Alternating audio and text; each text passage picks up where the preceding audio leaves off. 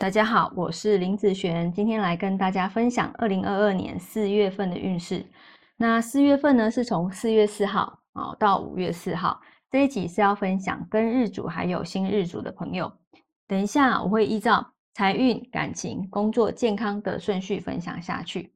第一个先来分享财运的部分哦。这个月啊，财运其实算是不错的哈。那你可以把重心放在赚钱上面。那如果是投资的话哦。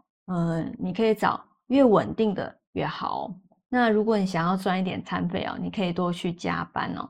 那如果还想要再多赚一点的啊，你可以去做一些下班后的短期兼职哦。那记得你要有做出改变，那这些收入才会增加哦。那在感情运方面来说，呃，以女生来讲啊，这个月的感情运算是平平啊哈。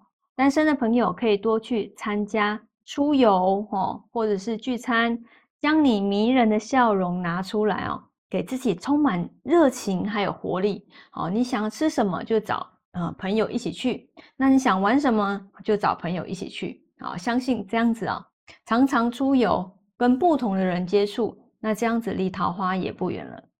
那男生来说哦，这个月的感情也算是不错哦。单身的朋友就是有遇到心仪的人的机会哦。哦，或者是因为心心仪的人、喜欢的人哦，譬如说跑常常跑来跑去，或者是换工作。那如果之前哦也有吃过几次饭，哦出过几次游，两个人的感觉没有太差，这个月可以是表白的好时机哦。那在工作运方面来说啊，这个月的工作运气算是平平了哈。有些事情呢，你觉得好像管也管不了，那还不如安安静静。做好自己的事就好了啊，感觉没什么动力，没什么冲劲啊，一堆的事情啊，你也是慢慢的去做。那如果有很急的，你就把它丢出去了哈。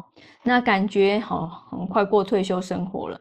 不过啊，要注意哦哈，就是这样子比较会有人讲闲话的部分哦。